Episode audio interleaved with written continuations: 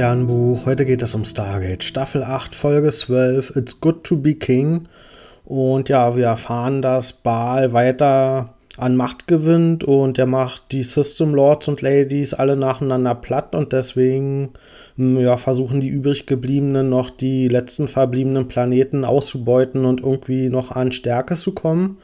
Und ja, wir erfahren dann, dass der System Lord Ares hm, jetzt zu einem Planeten unterwegs ist, um dort eben ja, irgendwie Technologie und auch SklavInnen einzusammeln. Und das ist halt genau der Planet, auf dem sich momentan Harry Mayborn befindet.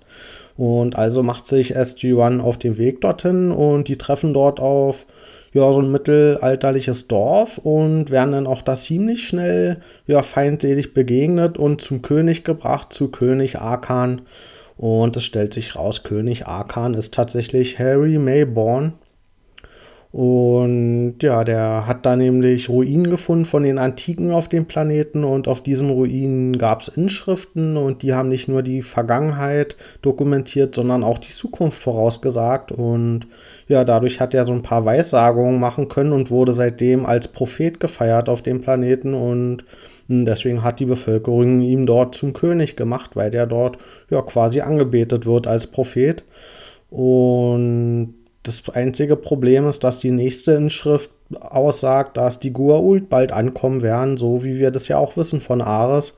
Und die Inschrift besagt allerdings auch, dass SG-1 die Rettung sein wird. Und dadurch, dass Harry diese Prophezeiung auch schon ausgesprochen hat und ja, diese Rettung versprochen hat von SG-1, sind jetzt die Bevölkerung ähm, die BewohnerInnen von dem Planeten überhaupt gar nicht willens, überhaupt umgesiedelt zu werden, um sich vor der drohenden Bedrohung ja, zu schützen. Und das führt jetzt natürlich zu Problemen.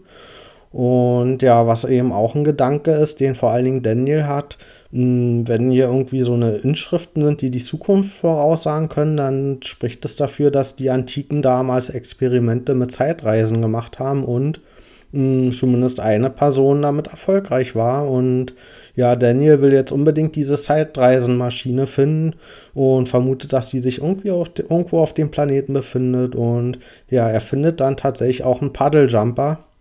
Und in diesem Paddeljumper befindet sich die Zeitmaschine. Und ja, das ist jetzt das erste Mal, dass die SG-1-Leute von der Erde so einen Paddeljumper sehen. Wir kennen ihn ja schon von Stargate Atlantis. Aber die Leute von der Erde wissen davon ja noch gar nichts. Und mm, ja, was brauchen wir natürlich, um irgendwie diese antiken Technologie zu laufen zu bringen, so ein Paddeljumper? Da brauchen wir jemanden mit einem antiken Gen und da fällt uns natürlich als allererstes Jack O'Neill ein. Also kommt Jack O'Neill auch auf diesen Planeten.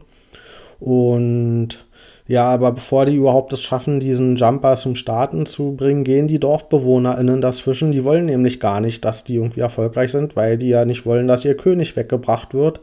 Die wollen ihren König behalten, die finden ihn toll, das ist der Prophet für die und deswegen bleibt Harry Mayborn nichts weiteres übrig, als die Wahrheit zu sagen, dass er in Wirklichkeit gar keine krassen Fähigkeiten hat, sondern seine einzige Fähigkeit ist, dass er die Schrift da lesen konnte und ja, alle Leute, die das lesen können, die würden die gleichen Sa Sachen voraussagen können.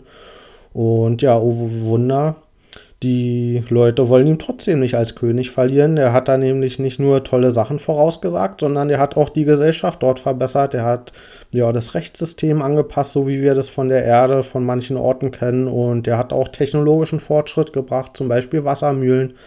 Und ja, deswegen haben die überhaupt gar keine Lust auf ihren König zu verzichten. Und jetzt sieht man, dass diesmal mal aus der anderen Richtung, nämlich aus Richtung der Bevölkerung, sich so ein Mythos verselbstständigt und mm, der zwar irgendwie ursprünglich mal von oben ausgedacht wurde, um Kontrolle hier auszuüben, aber jetzt von oben nicht mehr weggenommen werden kann, sondern die, ja, die glauben da dran und die lassen sich diesen Glauben auch nicht mehr wegnehmen. Und ja, das führt dazu, dass wir die Leute nicht evakuieren können und deswegen kommen auch dann irgendwann die Jafar von Ares an und hm, ja, die räumen da ganz schön auf auf dem Planeten.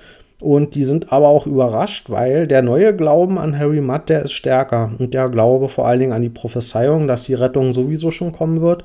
Und deswegen haben die Jafar das jetzt gar nicht mehr so leicht, überhaupt hier die Leute zumindest hm, ja, auf religiöse Art und Weise unter Kontrolle zu kriegen. Und ja, die sehen es aber trotzdem relativ locker, die Jafar, weil nämlich auch Ares mit seinem Py Pyramidenschiff schon im Orbit ankommt und ja, dann kommt zu einem Showdown zwischen T-Alk und dem First Prime von Ares und dem T-Alk dann mit einiger Mühe am Ende doch gewinnt. Und Carter und O'Neill, die schaffen es in letzter Sekunde noch den Jumper zu aktivieren mit dem antiken Gehen und der Jumper kann dann mit einem Schuss das Pyramidenschiff zerstören und damit kann die Bedrohung durch Ares dann beseitigt werden.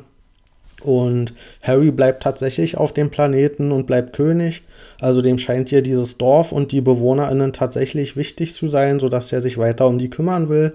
Und ja, vor allem hat er auch Interesse daran, dass er hier in einer Gesellschaft lebt, in dem er vor allem von jungen Frauen angehimmelt wird. Das scheint ihm auch recht wichtig zu sein. Und SG-1, die haben jetzt einen Jumper gefunden, den sie vermutlich mit zur Erde nehmen. Also die haben jetzt aus dieser Folge auch ja, so einen antiken taktischen Vorteil gewonnen. Hm, ich gebe der Folge 6 von 10 Sternen. Ich fand es ganz interessant, dass hier so ein Mythos mal oder diese Mythosbildung von der anderen Seite aufgerollt wurde. Hm, nämlich, dass das der Person, die das eigentlich mal zur Machtkontrolle nutzen wollte, so entglitten ist und die Bevölkerung sich so ihr eigenes Ding und ihre eigenen Prophezeiungen und ihren eigenen Mythos draus gebaut haben, der sich dann so verselbstständigt hat. Das fand ich ja aus der Sicht mal ganz interessant, aber letztendlich war das in der Folge von allem ein bisschen zu wenig. Und vor allen Dingen wurde mir ja auch diese mittelalterliche Dorfbevölkerung viel zu einseitig und eindimensional dargestellt.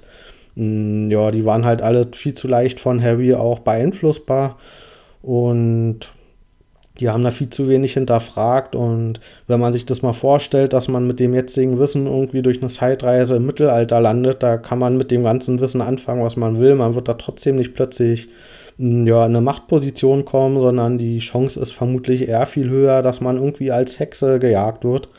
Also das, ja, das war mir jetzt so einseitig dargestellt, dass die halt ihn einfach so angemeldet haben und die im Grunde auch alle mit der gleichen Lebensweise drauf waren. Das hat für mich jetzt keine glaubwürdige, vielschichtige Kultur hier dargestellt in der Folge.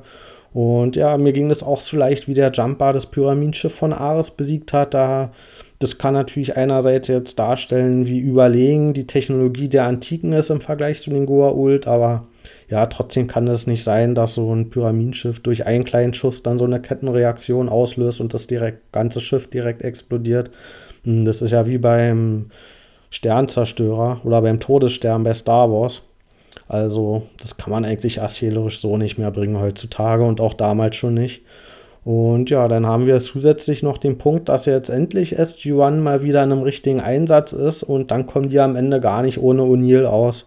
Also, das ist für mich ein weiterer Hinweis dazu, dass die immer noch nicht hier einen Weg gefunden haben, wie sie SG-1 im Einsatz richtig ja, verwenden können, dass sie hier wieder die Hilfe von O'Neill brauchen. Und ich finde, da kann man bei Folge 12 der Staffel schon erwarten, dass die hier alle ihren Platz gefunden haben im Team und dass die auch irgendwie ohne O'Neill funktionieren können. Aber in der Folge immer noch nicht.